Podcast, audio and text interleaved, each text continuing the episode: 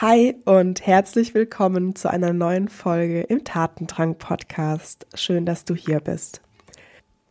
In der heutigen Folge habe ich Dominik Jäger zu Gast und wir sprechen über das Thema von der wissenden zur lernenden Organisation. Dominik ist Clusterlead für People und Culture und da geht es dann vor allem um das Thema Personalentwicklung und Unternehmenskultur. Und genau darüber sprechen wir auch in unserem Gespräch. Ähm, wir sprechen über das Thema Führung, über das Thema Selbstführung, wie da der Selbstwert mit reinspielt, aber natürlich auch, wie sie es bei der DKB Service GmbH geschafft hat, dieses Thema zu verankern, wie sie das leben, wie sie das weiterentwickeln und am Ende auch wirklich in die Organisation bringen, sich immer wieder weiterzuentwickeln und eben ja zur lernenden Organisation zu werden. Es ist ein ganz spannendes Gespräch geworden und ich wünsche dir jetzt einfach viel Spaß beim Zuhören. Herzlich willkommen zu Tatendrang, dein Podcast für mutige Veränderungen und gewagte Karrieresprünge. Ich bin Julia Schleid, Emotions- und Business Coach und ich zeige ambitionierten Leadern und Leaderinnen wie dir, die Karriere authentisch zu gestalten, endlich wieder zu träumen und voller Klarheit die eigene Zukunft in die Hand zu nehmen, ohne den Idealen anderer hinterherzujagen. Hier bekommst du die innovativsten Tools und meine persönlichen Erfahrungen als Unternehmerin – was du bei mir nicht findest? Oberflächliche Tipps, die nett klingen, aber keine nachhaltige Veränderung bewirken. Jetzt ist der richtige Zeitpunkt, um deinen Tatendrang Wirklichkeit werden zu lassen. Schön, dass du hier bist. Let's go! Bevor wir ins Interview reinstarten, möchte ich noch eine Einladung aussprechen. Am 23. bis zum 25. Mai findet die LearnTech und die New Work Evolution in Karlsruhe statt. Diesmal als Offline-Event in der Messe in Karlsruhe. Ich werde da jeweils am 1., also am 23. und am letzten Tag, also der 25. Mai, einen Vortrag halten. Einmal zum Thema Digital Leadership und wie eine erfolgreiche Zusammenarbeit gelingt. Und am letzten Tag über das Thema Emotionen im Change-Prozess. Und wenn du da hinkommen möchtest und einfach auch offline auf der Messe dabei sein möchtest, dann findest du in den Show Notes einen Link. Da kannst du dir für 0 Euro ein Ticket sichern. Und ich würde mich total freuen, wenn wir uns einfach mal offline sehen. Genau. Also schreib mir auch gerne, wenn du dabei sein wirst. Und jetzt ganz viel Spaß beim Gespräch. Liebe Dominique, ich freue mich total, dass du hier im Tatendrang-Podcast zu Gast bist. Und ich würde sagen, wir starten erstmal mit einer kurzen Vorstellung. Wer bist du? Was machst du? Und wo steckt bei dir der Tatendrang? In welchen Themen? Lieben Dank, Julia. Ich freue mich, dass ich bei dir zu Gast sein darf. Äh, das finde ich wirklich richtig cool. Genau, mein Name ist Dominique. Dominique Jäger, da muss, muss ich mich jetzt immer erst noch mal dran gewöhnen, bevor ich äh, noch Leihkauf sage. Ich bin Lead People and Culture bei der DKB Service. Ähm, kennen vielleicht nicht alle, aber die DKB AG sicherlich. Das ist die mit der Bank oft bekannt durch die Karte, mit der man kostenlos im Ausland abheben kann. Ähm, und wir sind eben eine 100%-Tochter und genau, wo ist mein Tatendrang? Also ich muss sagen, ich lebe für meinen Job. Das hört sich, glaube ich, schrecklich an, wo sich alle denken, oh Gott, bestimmt keine Work-Life-Balance. Aber ich finde es großartig, dass ich die Verantwortung habe, 1700 Menschen zu verändern, in Mindset zu bringen, wo sie für sich selber wachsen können und somit hoffentlich auch für sich bei dem Selbstwert ankommen, sich künftig jeden Tag neu für uns als Arbeitgeberin entscheiden zu dürfen. Mega. Besonders bei der letzten Aussage kriege ich Gänsehaut, weil ähm, sowas zu, beha zu behaupten auch, und auch erstrebenswert zu erachten, als Arbeitgeber jemand trotzdem so aufzubauen, dass er aufblüht und dass er alle Möglichkeiten äh, für möglich äh, erachtet, einfach mega, mega schön. Okay, lass uns doch mal ein bisschen weiter vorne anfangen. Ähm, wir haben gesagt, wir sprechen so über das Thema von der wissenden zur lernenden Organisation. Und vielleicht magst du einfach mal so ein bisschen beschreiben, warum braucht es denn überhaupt diese Transformation? Ne, also warum bringt uns diese wissende Organisation, vielleicht auch ein paar Worte, was heißt das überhaupt? Ähm, warum bringt es uns nicht mehr weiter? Warum dürfen wir uns da verändern? Und ähm, vielleicht auch schon mal so ein bisschen umreißen, wohin denn eigentlich? Was heißt lernende Organisation? Sehr, sehr gerne, genau. Also wissende Organisation, das hört sich ja erstmal per se nicht schlecht an. Ne? Da können sich sicherlich die ZuhörerInnen fragen, ja, ist doch super, wenn die Organisation voll viel weiß. Und das ist mir auch ganz wichtig. Wir wollen ja nichts vergessen. Manches wollen wir verlernen, wir wollen aber nichts vergessen. Und wissende Organisation jetzt mal im Extremfall etwas sehr negativ ausgedrückt, sind dann solche Arbeitsweisen, die sehr im Silo stattfinden. Ich bedenke nur, was in meinem Team ist. Links und rechts ist mir egal. Oder ich mache das schon seit 45 Jahren. Was kommt da jetzt dieses junge Küken auf mich zu und erzählt mir irgendwas vom Pferd? Also wie gesagt, das ist jetzt sehr überspitzt ausgedrückt. Aber es heißt auch einfach, sich nicht zu vernetzen, nicht zu verstehen, das Problem, was ich habe, haben vielleicht auch schon andere in der Organisation gehabt und ich kann vielleicht etwas lernen. Tada, ähm, da sind wir dann bei der lernenden Organisation. Was ist unser Ziel damit? Ähm, wir wollen sehr stark das Thema Lernkultur in unserer Unternehmenskultur verankern. Damit meinen wir nicht, wir lernen, das bedeutet, du arbeitest von neun bis fünf und dann hast du nochmal vier Überstunden unbezahlt zu machen, in denen du lernen sollst. Das ist nicht das, was wir möchten. Das ist mir auch ganz wichtig. Und was möchten wir damit? Wir wollen Unternehmens-, Hierarchie- und bereichsübergreifend denken und arbeiten. Das heißt, zu verstehen, was bewirkt denn meine Arbeit eigentlich? Was macht der oder die danach denn damit? Ah, okay. Ähm, wenn ich jetzt das anders mache, dann beeinflusst das den Prozess dahinter so und so. Also wirklich diesen Purpose der Arbeit auch besser zu verstehen, zu verstehen, wir alle können voneinander lernen, auch wenn wir vielleicht nicht 15 Jahre Expertise mit uns bringen, aber weil wir Sachen vielleicht anders denken, mal anders angehen. Und wenn es nur ein Dialog ist, aus dem wir dann rausgehen und sagen, gut, dass wir darüber gesprochen haben, ich mache das trotzdem so, wie ich das meine, aber ich fand es gut, dass wir nochmal die andere Idee überdacht haben ähm, uns gegenseitig Feedback zu geben. Und jetzt kommt natürlich, das ist natürlich immer sehr Buzzword geladen, muss man auch sagen, immer wenn es ums Thema New Work geht, um direkt wieder eins zu verwenden. Und es geht um das Thema Growth Mindset. Ähm, das ist mir auch nochmal wichtig zu unterstreichen. Es gibt nicht die guten Leute, die ein Growth Mindset haben und die schlechten Leute, die keins haben, sondern jeder von uns hat, wie man immer ähm, Schatten- und Sonnenseiten hat, hat man auch ähm, bei manchen Themen Growth Mindset und bei dem anderen weniger stark ausgeprägt. Und wir möchten einfach verstehen, wo haben die Leute ein Growth Mindset, was sind die Themen, was sie wirklich interessieren. Und einen wichtigen Aspekt, und dann bin ich auch mit meinem Monolog erstmal zu Ende, ähm, den ich aber nochmal sagen möchte, ist, wir müssen uns natürlich auch alle hinterfragen. Früher haben wir was gelernt oder studiert und das hat uns dann einmal direkt durch unser Berufsleben getragen. Das können wir heute gar nicht mehr.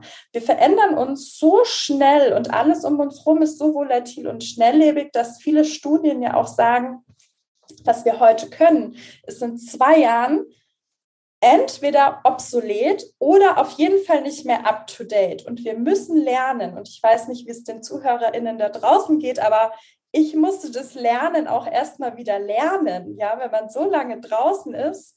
Und da möchten wir einfach auch unsere MitarbeiterInnen drin unterstützen. So, lange Rede. Mega. Also, ähm, also erstmal wirklich beeindruckend, wie schnell und wie tief du in dieses Thema reinspringen kannst. Ähm, lass uns vielleicht noch mal so ein bisschen schauen. Ähm, wir haben ja jetzt gerade auf das Thema Organisation und äh, gesamtheitlich, ne, was, was, was sind auch Trends im Außen, was, was prägt uns da, in was für einer Welt leben wir uns. Ähm, wenn wir jetzt mal reinschauen in die Organisation, ähm, was, was macht man da als erstes? Was hast du gemacht? Ähm, ja. Was ist so der, der erste Schritt, den man sich dann da vielleicht anschaut, wo eine Organisation überhaupt steht, um dann Schritte zu definieren, die man vielleicht auch gehen kann. Ja, also das ist total wichtig, weil ähm, ich weiß nicht, wie du das siehst, aber es gibt ja auch ganz viel blinden Aktionismus da draußen. Ne? Das kenne ich auch. Ich bin immer sehr schnell motiviert und denke, oh, das brauchen wir auch. Und dann, Achtung, Obacht, drei Schritte zurück. Passt es in den Gesamtkontext? Leider nicht, vielleicht nächstes Jahr. Ähm, das heißt, wie sind wir rangegangen? Wir haben zum einen erstmal verstanden, was ist unsere Unternehmensstrategie? Was wollen wir eigentlich mit unserem Unternehmen? Weil, und das ist mir auch wichtig, mir ist es extrem wichtig, dass die MitarbeiterInnen sich wohlfühlen, weil ich glaube, nur dann können sie ihr volles Potenzial ausschöpfen und wir können auch das Bestmögliche raus mitnehmen. Aber, wobei es kein Aber ist, sondern eher ein Und, wir müssen natürlich auch unternehmerischen Erfolg haben, weil sonst können wir uns den ganzen Spaß nicht leisten. Also würde sagen, der eine oder die andere da draußen sagt, die Leihkauf, beziehungsweise jetzt die Jäger, die gibt nur Geld aus. Die bringt uns erstmal nichts. Und dafür brauchen wir es natürlich. Das heißt, es muss an der Unternehmensstrategie ausgerichtet sein, um zu verstehen, wo wollen wir hin. Dann auf die Personalstrategie geguckt, was brauchen wir denn in Zukunft? Was brauchen wir in Zukunft für Kompetenzen? Hm, jetzt ist das natürlich extrem schwierig in Zeiten, wo gefühlt übermorgen JetGPT dann äh, aus äh, irgendwo rausspringt und du denkst, ah ja, vielleicht brauchen wir jetzt wieder andere Kompetenzen, ähm, weil die haben wir jetzt schon. Ähm, und da haben wir uns natürlich darauf besonnen, erstmal zu sagen, wir brauchen Menschen und Kollegen und Kolleginnen, die die Möglichkeit für sich haben, wieder zu lernen, weil nur dann haben wir natürlich riesigen den riesigen Vorteil, egal welche Kompetenzen wir später brauchen, die kommen da schnell rein. Parallel natürlich das typische Personalentwicklungs-ABC mit Kompetenzmodell und Co. Dann haben wir einen Status Quo abgegeben. Das ist natürlich mit so einer Unternehmensbefragung, Stakeholder-Management, Workshops etc. pp. Und dann hat man ganz viele Daten. Und die sagen alles, und nichts. Warum? Mhm. Ähm, was sage ich da als Beispiel? Das war jetzt nicht unbedingt bei uns so, aber was vielleicht anschaulich ist, wenn ich jemanden frage, bist du zufrieden mit deiner Führungskraft? Und der oder die sagt ja. Dann könnte ich mich jetzt ja erstmal hinlegen und sagen, super, alle sind zufrieden. Hm. Dann fängt es an, hinter die Kulissen zu gucken. Bedeutet, wie ist denn die Führungskraft? Wie ist der Mitarbeiter? Vielleicht hat der oder die, die geantwortet hat, ja die Idee, mir sagt jemand um 8.15 Uhr, was ich zu tun habe, um 8.20 Uhr und um 8.25 Uhr und diejenige Führungskraft macht es. Klasse! Das ist aber nicht, wo wir hinwollen mit unseren Leadership Principles. Zweiter Punkt, Zielgruppe für Führungskräfte. Dann haben wir ein Führungsleitbild erarbeitet mit Nine Spaces, an denen wir uns sozusagen orientieren und Leadership Principles.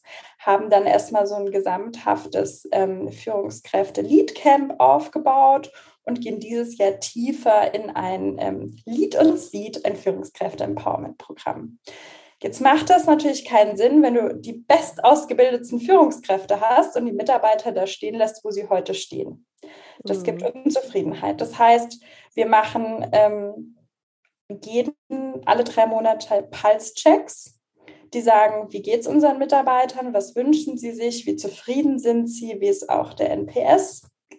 Das arbeiten wir aus und geben es an die jeweiligen Führungskräfte zurück. Wir bieten aber auch für alle MitarbeiterInnen Online-Learning Labs an, wo man eben das Lernen wieder neu lernen kann und wir machen einmal im Jahr ein Learn Festival. Da warst du, Julia, ja auch mal dabei und durftest das mhm. sozusagen aus der ersten Reihe miterleben.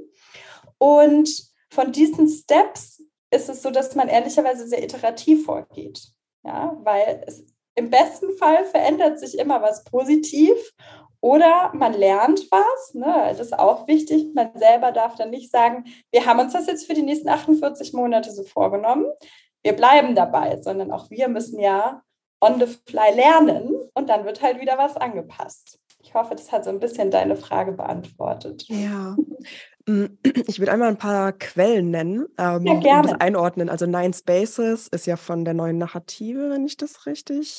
Also wir haben uns da sozusagen so ein bisschen inspirieren lassen und haben mhm. die aber selber nochmal für uns ähm, runtergebrochen ähm, und wollten aber, warum Wir sind natürlich ähm, Deutsche Kreditbank, ein sehr deutschsprachiges Unternehmen und wollen aber trotzdem immer so Stück für Stück so ein paar englische Begriffe auch mit einbauen, auch um da dieses Growth Mindset an der einen oder anderen Stelle zu verankern. Genau. Also, aber es ist auf jeden Fall inspiriert von Ihnen und wir lieben auch die neue Narrative. Ja, mega gut.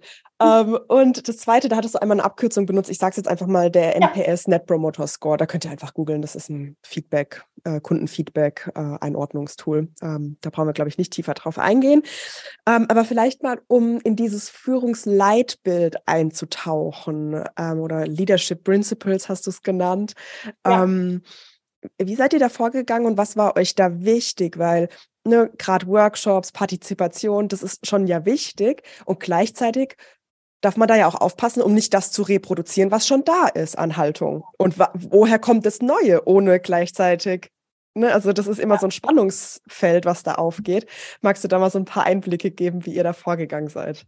Sehr, sehr gern. Willkommen in meinem täglichen Spannungsfeld oder wie ich es nenne, in meiner eigenen Schizophrenie der Sache. Ähm, es ist nämlich genau das, ne, wo ich auch meinte, man muss immer dahinter gucken. Und wir wollen eine Führungsmannschaft. Warum? Ich glaube halt, wir sind über 1700 Mitarbeiter. Wenn ich jetzt alleine in meinen sehr divers aufgestellten Freundeskreis gucke, da kann ich keine einzige Führungskraft draufsetzen. Also wenn man sozusagen dieses 0815, ohne das Böse zu meinen, ich meine damit einfach nur standardisiert, einmal drüber packt, dann ähm, erschlägt man irgendwie allen und keinen. Also das macht für uns keinen Sinn. Das heißt, wir wollten aber schon erstmal dieses Thema Partizipation, wir fragen euch, aber nicht der Frage wegen, sondern dass wir auch dort schon das Mindset eröffnen. Wir haben einen Hackathon gemacht. Das bedeutet, dass wir haben uns sozusagen getroffen für alle Interessierten, um an dem Leadership Purpose gemeinsam zu arbeiten ähm, in so einem Leadership Purpose Turnier. Das haben wir von der neuen Narrative. Das fanden wir richtig cool, das Tool. Und das hatten die kostenlos eben im Internet veröffentlicht. Das kann auch jeder nachlesen und für sich selber auch nochmal angehen. Das ist eigentlich ganz cool.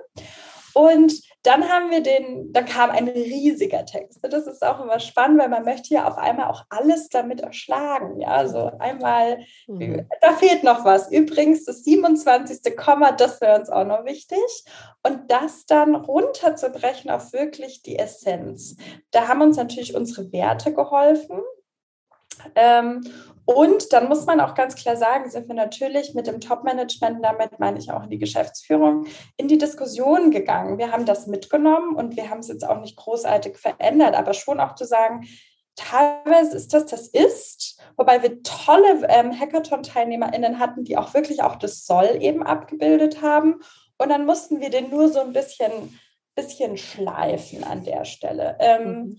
Und ich kann aber jedem wirklich nur empfehlen, in diese Diskussion einzutauchen. Also wenn der sozusagen wirklich so komplett im Ist gewesen wäre und nicht im Soll, dann lohnt es sich, diese mhm. Diskussion mhm. zu führen, weil man versteht auch, es ist ja eigentlich niemand bösartig gegen irgendwas, sondern da sitzt irgendwas, was man vielleicht nicht benennen kann und wo man dann auch selber so ein bisschen draufgestoßen werden muss, manchmal mit der Nase.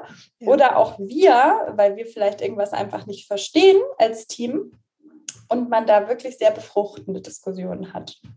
Ja.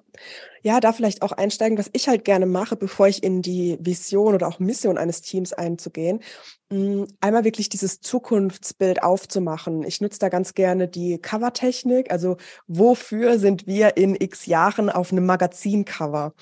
Und auch das darf dann schon mal jeder Teilnehmer, jede Teilnehmerin erarbeiten, weil das ist halt eine sehr kreative Aufgabe. Ne? Welches Cover nehme ich überhaupt? Also welches Magazin wähle ich aus? Wer ist da drauf zu sehen? Was ist die Headline? Da schwingt schon so viel Haltung mit und gleichzeitig dieses Zukunftsbild in ein paar Jahren. Ähm, äh, da, da denkt man dann natürlich schon auch, ne, was, was bringt uns auch dort dorthin, um, um am Ende eben nicht nur in dem, in dem Ist zu bleiben. Magst du vielleicht noch mal so ein paar Einblicke geben? Was ist euch jetzt wichtig, ähm, wenn ihr mit den Führungskräften arbeitet? Also du hast schon gesagt Haltung. Ähm, du hattest gerade auch so ein Programm genannt, ähm, Lead ins Seed oder sowas. Genau, ähm, ja. was, was, wie geht ihr vor? Also wo setzt ihr auch an kompetenztechnisch? Du hast gesagt, ihr nutzt ein Kompetenzmodell. Äh, ähm, und da sind ja einige vielleicht weiter als andere. Also wie macht ihr es dann trotzdem individuell und gleichzeitig standardisiert, was du ja auch gerade schon gesagt hattest? Ja, sehr, sehr gerne. Also, wenn wir dafür eine Lösung hätten, kann ich dir sagen, würde ich morgen kündigen und damit sehr viel Geld verdienen, vermutlich. Dieses Thema individuell und alle auf einmal. Und ich glaube, das ist auch was, wo man selber sehr stark an sich wächst, in der eigenen Resilienz. Zu verstehen, ich kann es gar nicht allen recht machen und aber auch, wenn jemand sich beschwert, mal hinzugucken, warum und muss ich das annehmen oder auch nicht. Ich, ne? Also, weil konstruktives Feedback gerne jederzeit, alles andere schaue ich mir dann schon genauer an. Das heißt, wie gehen wir vor? Da sind wir vor allem sehr stark in der, wir gehen ja immer nach einem Dreiklang vor, einladen, empowern, verändern. Und wir sind dort sehr stark in dem Einladen in die Selbstverantwortung, in die Selbstführung, in die Selbstfürsorge. Auch da haben wir einen Dreiklang von der Selbstführung hin zur Teamführung hin in die Organisationsführung. Warum sage ich das? Wir haben natürlich, und, und das meine ich nicht bewertend, aber viele Leute, die sehr lange fachlich gearbeitet haben, jetzt dann oder schon länger sich in die disziplinarische Führung dann hochgearbeitet haben. Aber vielleicht dann auch trotzdem noch so ein bisschen im Fachlichen feststecken. Und das möchten wir einfach ähm, ein bisschen aufbrechen und zu sagen, wir, es, es lohnt sich gar nicht, wenn ich jemandem erzähle, zum Beispiel, ich würde dir jetzt erzählen, was macht eine gute Führungskraft aus und sage, mhm. Julia, du musst jetzt so sein würde ich sagen, führt wahrscheinlich zu mittelmäßig gutem Erfolg. Mhm. Aber wenn ich dir die Techniken an die Hand gebe, zu verstehen, was sind deine Führungsherausforderungen? Warum habe ich manchmal eben die ein oder andere Challenge mit jemandem? Was braucht mein Team? Was kann ich gerade geben und was kann ich gerade nicht geben? Das ist das Ziel. Hm. Das ist natürlich sehr auf einer Metaebene und wenn man sich überlegt, wo wir herkommen, eben anders als früher die Themen, wir gehen jetzt drei Tage irgendwie in ein schönes Kongresshotel, dann gibt es da Buffet und Frontalbeschallung. Ich erzähle euch, was ihr lernen müsst, dann gehen wir nach Hause. Ich kann dir sagen, das macht auf jeden Fall manchmal die eine oder andere schlaflose Nacht. Aber das ist das Ziel und ich stehe da wirklich dahinter, weil ich möchte auch da, dass sich jede einzelne Führungskraft die Frage stellt und stellen darf, möchte ich Teil dieser Führungsmannschaft sein? Wie soll für mich Führung ausschauen?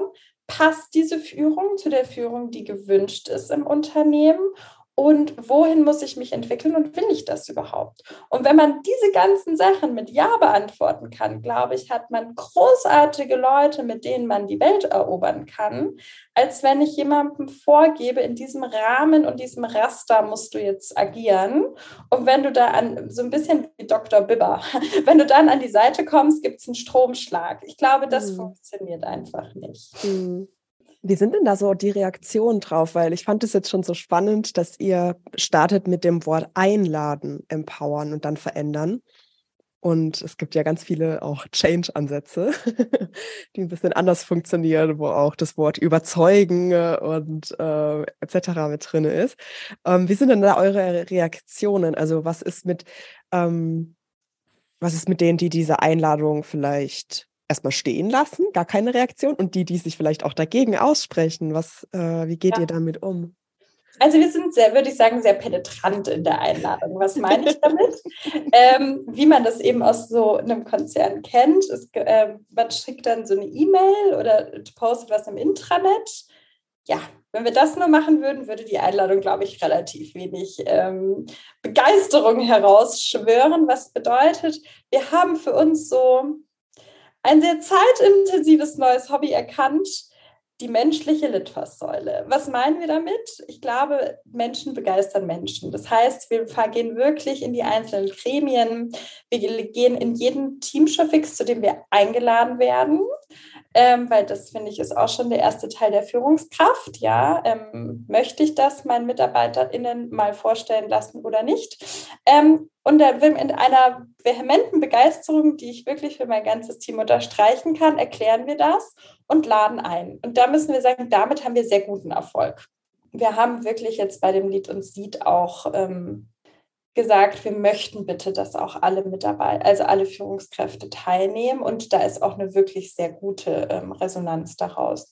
Und für mich, wenn jemand nicht teilnehmen möchte, was bedeutet ein Feedback, ich möchte nicht? Ne? Also auch da, wir sind 1700 Leute. Wenn einer oder eine nicht möchte, dann ist das okay, weil wir sind Abbild der Gesellschaft. Also wir können auch, es wäre total komisch, wenn alle könnten, weil auch dann könnte ich, glaube ich, eine großartige Agentur morgen gründen. Aber wenn eine gewisse Gruppe an MitarbeiterInnen vielleicht nicht will oder nicht kann oder ähm, eine gewisse Abteilung, dann schauen wir natürlich hin und äh, versuchen erstmal, das ist sozusagen Fluch und Segen zugleich. Wir hinterfragen immer erstmal uns. Das ist, da sind wir sehr, sehr gleich im Team. Der Fehler wird erstmal bei uns selber gesucht. Mhm. ähm, das bedeutet zu verstehen, haben wir vielleicht Teilzeitleute ähm, einfach ohne drüber nachzudenken nicht mitbedacht, was wir eigentlich immer versuchen. Ähm, haben wir dran gedacht, dass wir natürlich Schichtdienste haben und unser mhm. Customer Care immer besetzt sein muss. Ähm, lauter solche Dinge. Und ich kann äh, sagen, da, haben, da lernen wir jedes Jahr auch neue Sachen mit dazu. Und dann gehen wir in den Dialog zu verstehen, warum. Und dort bin ich sehr vehement. Das kann man, glaube ich, einschätzen, wie man mag. Aber ich stehe da sehr stark dahinter. Ich nehme jedes Feedback an, solange es konstruktiv ist. Das bedeutet, wenn mir jemand sagt, ich finde das scheiße, finde ich das super, lieber ins Gesicht, ja. Aber erklär mir, warum und was du dir wünschst. Aber wenn du mir nur sagen kannst, dass du das eben total blöd findest, dann nehme ich das auch nicht an. Weil dann hast du dir nicht lange genug darüber Gedanken gemacht, um mhm. zu verstehen, wo das Problem liegt. Oder jemand sagt, ich finde das blöd, ich kann dir nicht sagen, woran es liegt, aber ich möchte mich mit dir unterhalten, um darauf hinzukommen. Jederzeit. Ich habe zwar einen richtig vollen Terminkalender, aber stell mir einen Termin ein. Aber dieses, ich bin vehement dagegen aus Gründen, die ich nicht kenne und, und ich gebe mir auch nicht fünf Minuten Zeit, darüber nachzudenken, da bin ich wirklich sehr resilient geworden in den letzten Jahren. Ja, ist, ist wichtig, ist sehr, sehr wichtig. Ich überlege gerade, ob wir zuerst nochmal auf das Thema Organisationsstruktur schauen sollen oder erstmal vielleicht auch auf das Thema Mitarbeitenden. Was ist denn dein Impuls? Ehrlicherweise können wir super gerne auf die Organisationsstruktur gucken, würde aber, glaube ich, den Fokus auf die Mitarbeitenden setzen, weil das finde ich auch total wichtig. Gerade das Lernen habe ich in den letzten Jahren auch im Diversity Management gelernt. Wenn sich die Organisation und die Strukturen und Prozesse nicht verändern, dann kannst du kulturell auch einen Handstand machen und mit den Füßen wackeln. Das bringt halt nichts. Ja, also weil die Prozesse fressen. Also man sagt ja eigentlich, die Kultur ist alles zum Frühstück und das stimmt auch auf sehr lange Sicht, aber die kurze Sicht ist, zack, sind die Prozesse da und die guten Leute weg. Und deswegen bedenken wir schon beides und hinterfragen auch immer, wenn wir Feedbacks bekommen, warum ist das so, wie sind die Strukturen, das und da sind wir auch, ich, das wird dir in deiner Arbeit auch nicht anders gehen wahrscheinlich, das würde mich mal interessieren, zu der Frage gekommen, was bedeutet New Work? Heißt es, wir brauchen gar keine Führung mehr. Das ist ja dann immer so das andere Extrem. Wenn wir agil arbeiten, brauchen wir keine Regeln und Führung. Nee, nee, dann brauchen wir richtig viele Regeln und auch mhm. sehr gute Führung. Mhm. Nur halt vielleicht anders, als wenn man CEO googelt und sich dazu die passenden Bilder dazu anschaut. Dann äh, gib mir so ein paar Einblick. Was sind ähm, Strukturen, bei denen ihr vielleicht erkannt habt? Also mach, mach's gerne ganz mal ganz plakativ, ähm, die passen nicht mehr zu unserem Führungsverständnis. Ähm, ja. Und auch äh, zu verstehen, wo bist du in deiner Abteilung, in der Organisation quasi ansässig und du hattest vorhin ja auch schon mal gesagt, eine Unternehmenshierarchie und bereichsübergreifend zu denken.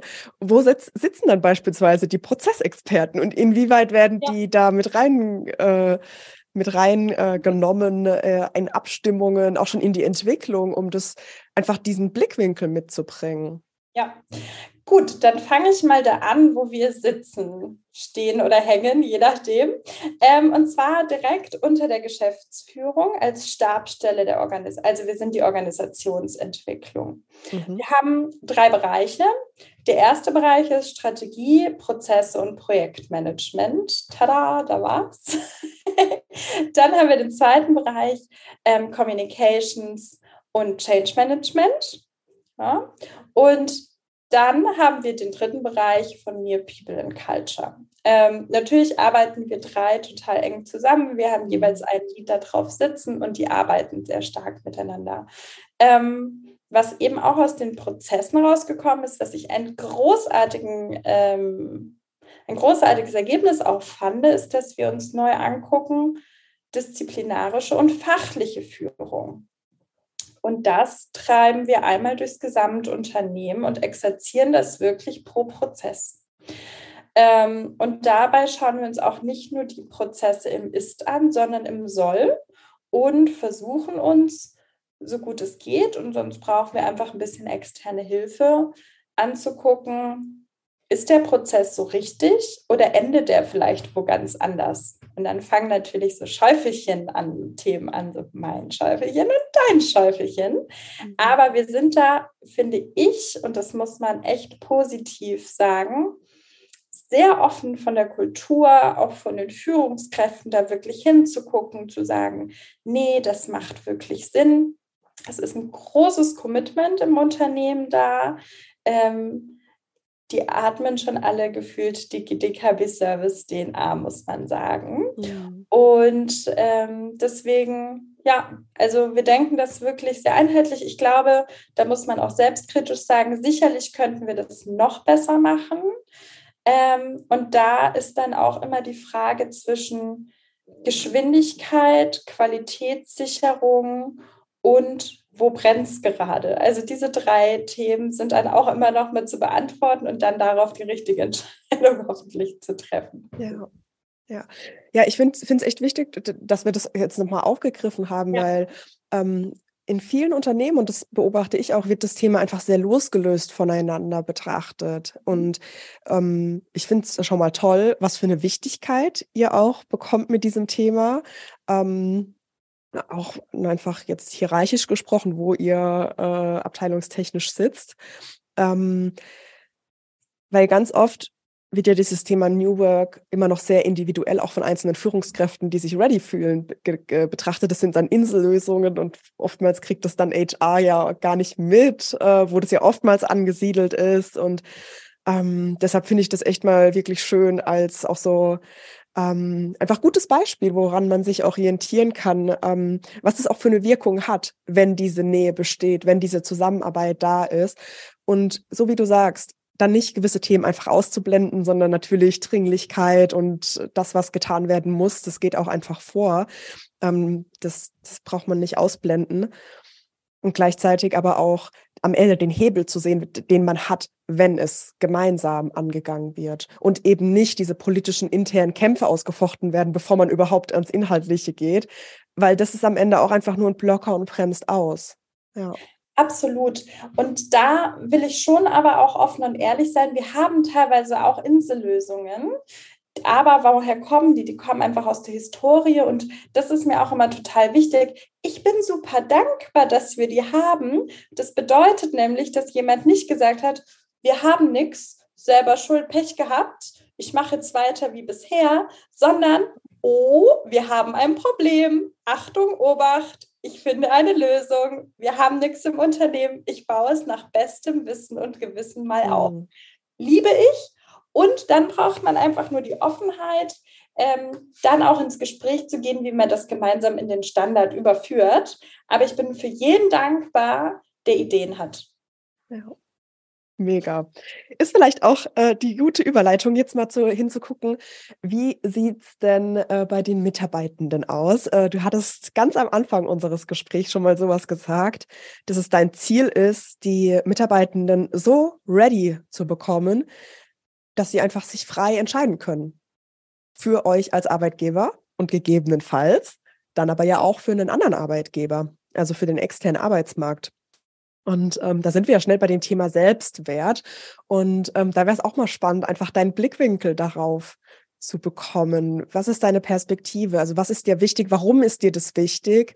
Ähm, ist das eine Sache, die du jetzt hier in unserem Gespräch so sagst? Ist das auch eine Sache, die du intern so teilst als Vision, als Ziel? Ähm, erzähl doch gerne einfach mal ein bisschen. Ja. Also das ist ja Vorteil und Nachteil zugleich. Es gibt nur eine Dominique. Ne? Also so wie ich hier bin, da bin ich auch in der Arbeit, auch wenn sich das manche vielleicht auch manchmal anders wünschen werden. Das bedeutet, ich bin da schon sehr offen. Ähm, ich glaube aber auch, dass man immer eine Botschaft senden muss. Das ist so ein bisschen der stete Tropfen hüllt den Stein und die lautet nach außen hin immer von der wissenden zur lernenden Organisation. Ähm, das ist bildlich anschaulich und da kommen Selbstfragen einfach auf. Ähm, wenn man zum Thema Selbstwert kommuniziert, würden, glaube ich, sehr wenig Menschen von sich selber erstmal sagen, ja, ich habe den nicht ausreichend. Ne? Also da hast du, würdest du dir selber eine sehr starke Hürde aufbauen, wenn das deine Mission wäre. Ähm, mhm. Was ich nach draußen total kommuniziere, ist, dass ich hoffe, dass wir ähm, in den zukünftigen Jahren entlang des Employee Lifecycles gehen und dass wir dieses Employee Fulfillment hinbekommen. Also, dass sich wirklich alle Leute zufrieden fühlen, aufgehoben. Warum sage ich das? Ist es so wichtig, dass sich die Leute aktiv für uns entscheiden? Das ist wie in so einer Beziehung oder in einer Ehe. Ne? Da ist die Liebe nicht immer gleich, aber was sozusagen den Unterschied macht, ist, ich schaue mir das an, ich bewerte das für mich und ich entscheide mich aktiv, jetzt da weiterzugehen. Ja, und mhm. was Besseres kann uns, glaube ich, als Arbeitgeberin oder Arbeitgeber gar nicht passieren, weil was passiert, wenn jemand bleibt? Da habe ich so eine großartige Julia Schleitmer kennengelernt, die mir ganz viel über Motivation erzählt hat, wo dann auch deutlich wurde, wir können die bezahlen bis zum St. Nimmerleinstag, aber die intrinsische Motivation hält einfach länger. Ne? Also Klammer auf, ich glaube, jeder wäre auch begeistert, wenn wir ganz viel, mega viel bezahlen würden. Aber was ist sozusagen nachhaltig? Und da müssen wir hinkommen, weil wenn man hier sitzt, irgendwo auf der Arbeit und unzufrieden ist und sich aber denkt, ich muss das jetzt über mich ergehen lassen, dann wirken ja Dinge draußen, die auf einen einprasseln, jedes Mal immer schrecklicher. Dann hast du immer noch einen schweren Stein auf der Schulter und noch einen. Das macht dich als Mitarbeiter ja noch unglücklicher und das Potenzial sinkt und sinkt und sinkt. Und da kommt schon dann auch der unternehmerische Aspekt dazu. Das bringt für den unternehmerischen Erfolg auch ehrlicherweise relativ wenig, wenn wir davon viele Leute bei uns sitzen haben würden. Wenn sich jemand aber aktiv dafür entscheidet, dann gehe ich auch die negativen Aspekte aktiv, proaktiv mit meiner Entscheidung mit. Das heißt nicht, dass ich die ähm, großartig finde, aber ich toleriere sie zumindest für den Moment und, und lenke schon den Blick aufs Positive. Und das ist das Ziel, weil ich glaube, nur so werden wir auch glücklich. Und nur so können wir auch Leute anziehen mit einem guten Wertesystem, die wirklich Bock haben auf Herausforderungen und in dann ein Umfeld bringen, wo sie auch weiter wachsen können. Mhm. Absolut. Also ich finde ich find halt nochmal wichtig hervorzuheben, wie ihr da vielleicht vorgeht, weil mh, hm, bei vielen Unternehmen ist es ja so, dass Führungskräfte first. So, die kommen zuerst dran, die werden zuerst geschult und dann die Mitarbeitenden. Ähm, ja. Wie, seh, wie siehst du das? Also geht es gemeinsam? Sitzen die vielleicht auch in Schulungen, dann auf einmal hierarchieübergreifend? Was macht das mit den Leuten? Ne, wenn, das sind ja dann schon erste Schritte, wo die dann schon auch gefordert werden, anders zu denken, das zu experimentieren und das darf aber ja auch reflektiert werden. Also nicht nur, ich schicke die jetzt in solche Schulungen, sondern da auch mal eine Frage zu stellen, was macht das mit mir, wenn ich jetzt mit einem, äh, mit einer Führungskraft die vielleicht ja. zwei Stufen drüber ist, dabei ist. Ne? Also was macht das mit mir? Das ist mir total wichtig, dass wir da eben auch als Vorbild agieren. Und ich kann dir sagen, da haben wir so die ein oder andere Diskussion auf jeden Fall hinter uns gebracht, bis wir uns dazu entschieden haben, nämlich in den gesamthaften Programmen, wo es um das Thema Mindset Change geht, ähm, alle Führungsebenen von der Geschäftsführung bis zur Teamleitung in ein Programm zu bringen.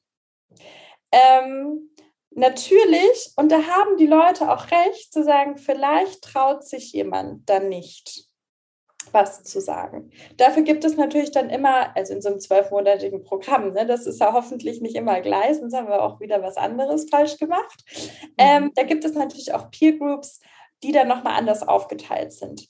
Aber ich glaube halt fest daran, dass man sich ja auch gar nicht verändern kann, wenn man nicht in die Situation gebracht wird. Also wie kann ich denn lernen, mit einer Führungskraft über mir zu sprechen, wenn ich es nicht in einem Safe Space mal ausprobiert habe? Ja. Mhm. Also dann habe ich ja immer Angst und ich kann, ich bin ja absoluter Angstpatient, bring mich in Aufzug und ich erkläre dir, was Angst bedeutet. Ähm, das ist mir schon bewusst, dass das schrecklich sein kann für Leute, aber ich bin über jede Situation dankbar, in die ich gebracht werde, weil es mich ein Stück näher an den Erfolg bringt, irgendwann mal äh, ganz entspannt in so einem Aufzug zu sitzen. Was machen wir weiterhin? Wir haben verschiedenste Formate. Also wir haben dann auch Leadership Exchanges, die eben dazu führen, dass man sich da proaktiv selbst anmelden kann. Da war es wieder die Einladung, ähm, um zum Thema Netzwerken und Austausch, weil ich einfach auch glaube, dadurch, dass wir nicht auf das Kompetenz, also natürlich gehen wir alles am Kompetenzmodell entlang, aber da wir unseren Hauptfokus auf das Thema Werte, ähm, Leadership Principles und Mindset setzen. Das ist ja total wurscht, ob du jetzt der mhm. Vorstand bist als oder ähm, sage ich mal Sachbearbeiter A. Das ist total egal, weil wir brauchen das auf allen Ebenen. Nur wer oder also wie man das für sich übersetzt, das schaut am Ende aus und was der mhm. einzelne Wirkungskreis ist. Ähm, und das wollen wir durch unsere Programme einfach nochmal deutlich machen. Wir können nur eine Mannschaft sein, wenn es total irrelevant ist, ob du jetzt Stürmer bist oder Torwart. Jetzt hört auch mein Fußballwissen auf. Mehr Begrifflichkeiten kann ich dazu nicht nennen. Aber es geht halt nur gemeinsam in dieser Mannschaft. Mhm. Und dafür müssen wir uns auch alle kennenlernen. Ja. Hast du mal ein paar Beispiele, welche Werte ihr euch gesetzt habt oder vielleicht auch so ein Leadership ja. Principle? Ähm. Ja, absolut. Also unsere Werte sind Mut, Transparenz, Teamgeist. Oh Gott, ich kann sie nicht alle runterbeten. Leidenschaft auf jeden mhm. Fall auch. Ähm, und, was, und die haben wir eben jeweils übersetzt in Principle. Was bedeutet das? Ähm, zum Beispiel, wir sind mutig, Entscheidungen zu treffen. Mhm. Das hört sich erstmal total an, so na klar treffen wir Entscheidungen, aber was steckt dahinter? Da kommt wieder das Thema, wir können heute gar nicht alles wissen. Wir mhm. müssen mutig sein, zu verstehen, wie viel kann ich wissen, wie viel Zeit habe ich, um mir gewisses Wissen drauf zu schaffen, bis wann muss ich meine Entscheidung treffen und dann stehe ich auch dahinter, auch wenn es die falsche war, weil es ist auch okay. Ja, mhm. genauso aber auch, ich stehe hinter meinem Team, wenn die Entscheidungen treffen, solange die nach den Teamregeln passieren. Mhm. Und es ist auch okay, weil wir lernen danach. Ähm, und da kommt sehr viel Mut dabei raus. Ne? Also das habe ich auch manchmal, wo ich mir denke, oh, das ist eine spannende Herangehensweise. Einfach dreimal atmen, wir gucken mal, wo wir hinkommen. Und ich werde sehr oft total positiv überrascht. Manche denken mir auch, naja, gut, hätte ich vielleicht doch was sagen sollen, aber nein. Ähm, dieses Thema wirklich auch mutig zu sein in der Zusammenarbeit, ja. das ist zum Beispiel was, was uns ganz, ganz wichtig ist.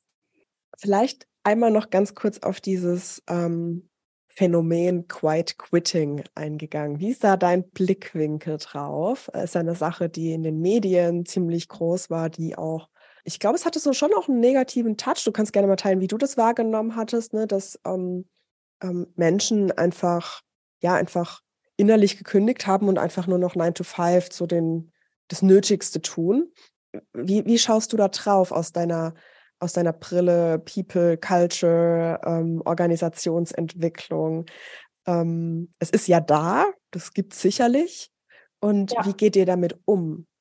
Also erstmal glaube ich, dass Quiet Quitting gar nicht so quiet ist, sondern ich glaube, das ist eher so, ich weiß nicht, ob du diese drei Äffchen kennst, ich höre nichts, ich sehe nichts, ich sage nichts. Ja. Wenn ich natürlich so die letzten Jahre agiert habe, dann habe ich gar nicht gehört, dass die Mitarbeiter unzufrieden sind. Und jetzt sind die alle total illoyal, weil jetzt können die schon die ganze Zeit von zu Hause aus arbeiten und dann suchen die sich auch noch einen neuen Job. Na danke. Ja, also so ist mein Blick ein bisschen übertrieben auf dieses Quiet Quitting. Da gibt es natürlich auch nicht die One-Fits-All-Antwort. Mhm. Ähm, und ich glaube, dieses Thema innerlich gekündigt, das gibt es schon seit 20 Jahren. Ja? Ähm, aber jetzt beschäftigen wir uns auch mal damit. Mhm. Und jetzt merken wir auch, dadurch, dass wir eigentlich zu Hause nur den Laptop aufklappen müssen, oft, außer wir machen Blue-Color-Work oder, oder sind sozusagen papiergebunden an unseren Arbeitsplatz gebunden, hinterfragen sich die Leute natürlich schon, warum klappe ich jetzt den Laptop für A auf und nicht für B? Und dann kommen wir da auch so ein bisschen zu dem Punkt, den wir ja vorhin angesprochen hatten. Ist es das Geld? Ich glaube, jein. Ne? Also ich möchte natürlich für meine Leistung bezahlt werden, aber ich möchte ein Umfeld haben, in dem ich wachsen kann, in dem ich wertgeschätzt werde. Ich habe Social Media, was mir oft suggeriert, wie es auch sein kann. Ich habe ein größeres Netzwerk, die mir erklären, wie es bei Ihnen ist. Da muss man oft ein paar Prozent abziehen. Ja, das kennen wir ja auch. Aber, und dann kommen Gott sei Dank die Leute in diese Überlegung, bin ich da richtig oder nicht? Und mhm. dann haben wir auch den Connect zum Thema Selbstwert die, die sagen, ich fühle mich eigentlich nicht hier richtig. Ich habe eigentlich auch gar keinen Bock mehr auf den Laden, aber ich bin nicht gut genug, mir was anderes zu suchen, weil vielleicht hm. kriege ich dann die Probezeit nicht rum oder die Leute im Hallo Imposter ähm, stellen dann fest, ich bin an der Stelle nur durch ganz viel Glück und wenig tun. Das ist ehrlicherweise sehr selten der Fall. Ähm, die bleiben dann da. Das sind die Quiet Quitter. Die sind für mhm. sich selber unzufrieden und die Mitar Kolleginnen und Führungskräfte sind unzufrieden. Und deswegen glaube ich, kann man damit nur reagieren, indem man eben auch den Leisen zuhört, auch den Introvertierten zuhört, zu verstehen, hm, der Mitarbeiter hat irgendwie sonst immer was erzählt, was der am Wochenende gemacht hat oder der war, hat immer so gelächelt und seit zwei Wochen nehme ich den irgendwie so anders wahr. Dann anzurufen und schon werden die nicht so quiet, weil wenn man die mal fragt, dann erzählen die meisten Leute schon, was ein Quersitz oft mehr als einem lieb ist, aber das ist auch der, deine, finde ich, Aufgabe als Führungskraft. Absolut. Absolut. Danke dir für die Einblicke. Zu guter Letzt habe ich noch einfach eine persönliche Frage an dich. Ähm, Schieß los. Was ist eine Sache, die du vielleicht selbst schon getan hast, von der du sagst, wow, das war so inspirierend, prägend, äh, war eine schöne Erfahrung, die sollten auch andere tun? Oder vielleicht ist es auch eine Sache, die bei dir noch auf der Bucketlist steht, die du gerne noch machen möchtest, wo du sagst, ich glaube, das sollten mehr Leute mal gemacht haben. Hm. Also, ich glaube tatsächlich, was mich immer weitergebracht hat, und jetzt will ich niemanden zum Jobhopping äh, begeistern, aber immer wenn ich mir gedacht habe, ich komme hier nicht weiter oder mir gefällt es nicht, dann bin ich gegangen. Mhm. Und zwar immer positiv, aber ich bin safe gegangen. und immer in Umfelder, wo ich vorher noch nie was mit zu tun hatte. Also wirklich, ähm, es gibt immer so einen roten Faden, aber es war immer was Neues. Und ich muss sagen, ich hatte noch nie eine richtige Einarbeitung auch. Ja, also sich zu trauen, auf sich zu glauben, welche Stärken man hat und das mal auszuprobieren und einfach auch zu glauben, wenn das jetzt blöd ist, ist auch gar nicht schlimm, dann gehen wir woanders hin. Mhm. Es gibt den Fachkräftemangel. Das ist klasse für all diejenigen, die Fachkräfte sind, weil ihr findet auf jeden Fall immer was Neues. Ähm, und wenn man will, glaube ich, kriegt man das gut hin. Und ähm, das aus meinem privaten, wo ich mir dachte, wowi, kawaii, da bin ich kurz mal über mich drüber gewachsen war. Wir waren eingeladen in Oberhof zur Biathlon-WM. Ähm, und dann war ein riesiger Schlauchboot-Bob da gestanden. Und dann dieses Jahr, ich war übrigens, glaube ich, die, es war, gab zwei Frauen, die da waren. Und was ich auf keinen Fall wollte, ist, die Frau ist ja jetzt ängstlich, die fährt da sicher nicht mit. Ne? Also vorne mit dabei, gut Angst überall gespürt. Und dann dachte ich mir so, naja, also ich weiß jetzt nicht. Und als mir dann noch einer gesagt hat, es geht 70 km/h und das ist der WM-Tunnel, dann hatte ich mir auch, okay, mal schauen. Und ich bin rein. Ich habe mir jemanden gesucht, dem ich sehr vertraue, habe gesagt, es tut mir total leid. Ich werde mich wahrscheinlich überall an dich dran klammern, soll jetzt kein sexueller Affront sein, sondern ich habe einfach Angst. Ähm, darf ich das? Ja, okay, und dann rein. Und da hat, äh, konnte ich wirklich viel mitnehmen, weil was bedeutet das? Ich habe Angst, ich habe es gespürt, ich wollte es aber machen, weil ich wollte meinen Horizont erweitern und es ist voll okay, nach, nach Hilfe zu fragen mhm. ja, und nach zu Support. Und ich finde, das kann man eigentlich schön auch im Arbeitsleben mitnehmen. Absolut. Ist auch die perfekte Überleitung zu dem Programm, was ja in Kürze von mir startet. Also besonders das erste, was du gesagt hast mit dem Jobwechsel, weil ich, ich finde auch, das ist so eine wertvolle Erfahrung, sich in einer neuen Umgebung zu erfahren. Und ich habe manchmal so den Eindruck, wir Deutsche sind auch durch dieses äh, Arbeitnehmerschutzgesetz so sehr in dieser Erwartungshaltung, was uns ein Job alles liefern soll. Und da aber mal so aus diesen Grenzen rauszukommen und zu sagen, hey, eigentlich bin ich der Gestalter meiner Karriere und ich darf darauf Einfluss nehmen und, und am Ende ist es bei uns zumindest in unserem Kulturkreis, glaube ich, immer mit sehr viel Mut einhergehen, dass ich jetzt einen neuen Karriereschritt gehe. Das braucht es aber gar nicht. Weil so wie du sagst, wir sind in, einem, in, einem, in, einer, in einer Zeit, wir haben Fachkräftemangel und diesen, diesen Trade-off mal zu sehen. Was macht es mit mir, wenn ich weiterhin in einer Situation bin, mit der ich nicht happy bin?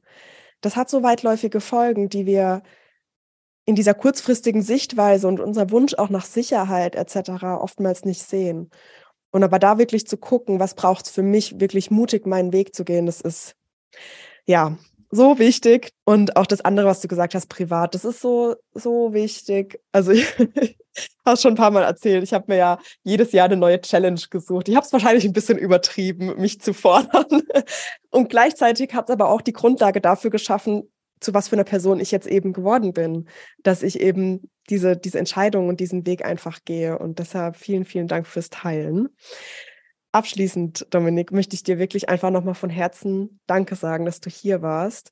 Ähm, auch für dein Sein. Wir hatten ja auch schon vorab in den ja, letzten zwei Jahren immer mal wieder Kontakt. Und ich weiß einfach, dass du ein Mensch bist, der sich sehr, sehr stark für andere einsetzt, ähm, um jede, also wirklich jede Unterstützung und Hilfe, die, die du hast, ob das Kontakte sind, ob das kann ich irgendwas für dich tun, anbietest und es wirklich ernst meinst. Und das einfach so toll vorlebst, was wirklich Empowerment heißt. Und ähm, dafür bin ich dir unfassbar dankbar. Und ähm, auch für die Einblicke, die du heute gegeben hast. Vielen, vielen Dank. Ich glaube, das macht das für viele einfach nochmal anfassbarer. Und deshalb, ja, einfach nur das Beste für dich und deine Zukunft. Danke dir. Gut, dass das ohne Bild ist, sonst würden mich die Leute sehr rot jetzt sehen. Und danke dir, Julia, dass es wirklich Leute gibt, die so großartig in den richtigen Worten anderen Leuten helfen, sich weiterzuentwickeln. Hat Spaß gemacht. Danke dir. Vielen Dank fürs Einschalten und fürs Zuhören. Ich schätze das sehr, dass du dir die Zeit nimmst für dich und für deine Weiterentwicklung und bin dir dafür sehr dankbar. Und falls du noch einen Moment hast, dann gib dem Podcast gerne eine 5-Sterne-Bewertung auf Spotify oder iTunes. Darüber würde ich mich sehr freuen und ich wünsche dir jetzt noch einen schönen Tag oder einen schönen Abend und bis zum nächsten Mal. Deine Julia.